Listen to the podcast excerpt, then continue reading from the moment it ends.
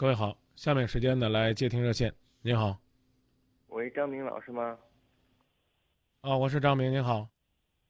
就是张明老师，就是怎么说呢？就是我之前上班的时候，然后认识一个女的，然后慢慢慢慢，怎么说呢？就是感觉喜欢上她了，但是喜欢归喜欢，怎么说呢？我知道就是她已经有家庭了，然后已经是两个孩子的妈了，然后我现在我不知道怎么办了。你一定是知道怎么办的。你要不知道怎么办，你早就那么办了。不是张明老师，就是我脑子是清醒的，但是就是我心里就是还是控制不住，然后想和他聊天，就是见面之类的。嗯，聊呗，没问题啊。该聊聊天儿，该继续自己的生活，继续自己的生活，不行了吗？但是张明老师，我怎么说呢？我现在心里我只有他了。跟谈恋爱差不多，那还是不一样的。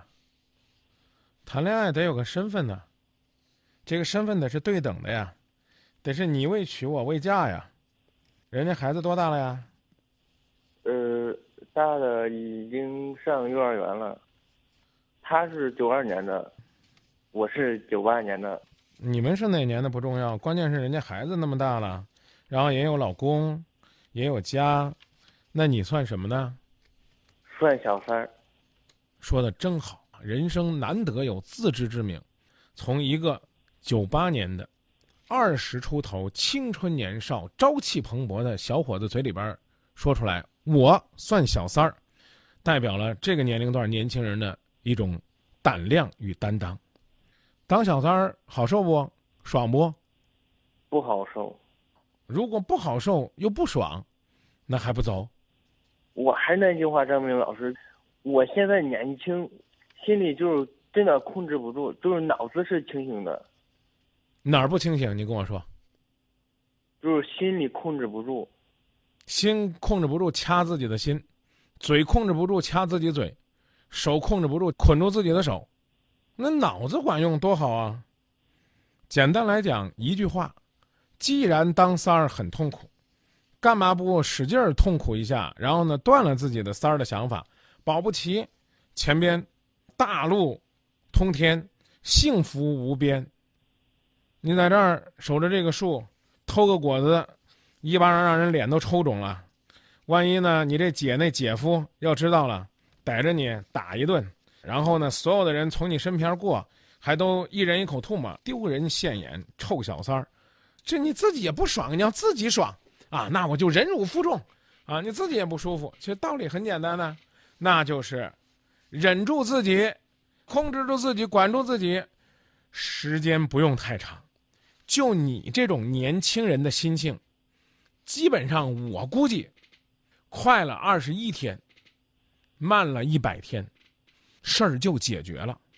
但是你说我不走，我就想跟这姐在一块儿。啊，这姐呢，时不时的也会挑逗一下我，勾引一下我，弄得我这颗骚动的心春情烂漫。那我只能说，这呢，叫郎情妾意。你是那无知的小伙子，那个呢是有妇之夫。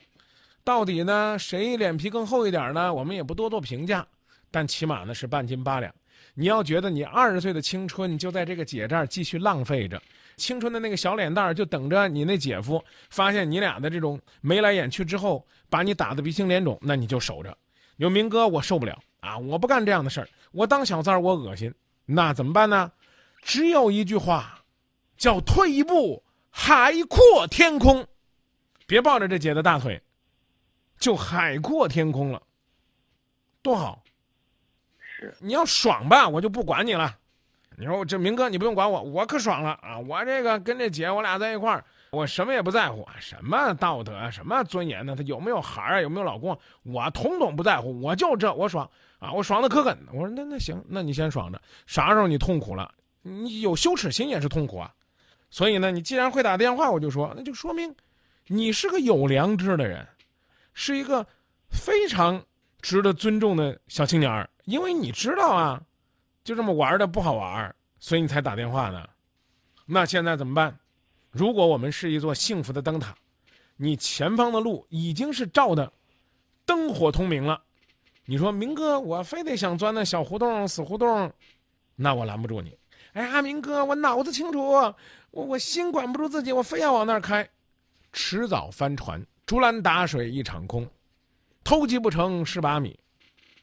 那这词儿，明哥这儿还多呢。是，那咱们走吧，就这么简单。唯一通向幸福的路，青春年少，机会无限，何必呢？是咱河南的一句老话，何必在一棵树树上吊死呢？啊，这不光河南，走遍全国都是这个理儿。何必在一棵树上吊死？更何况这棵树早已经名树有主，人家这树呢还围着栅栏，弄着电网，还有人看，拿着棍儿随时准备打那个偷果子的人呢。你还在这儿，何必呢？再见，再见，张明老师。哎，走的早一点啊，走的越早，幸福的越快。好，九八年的是吧？对，啊，太年轻了。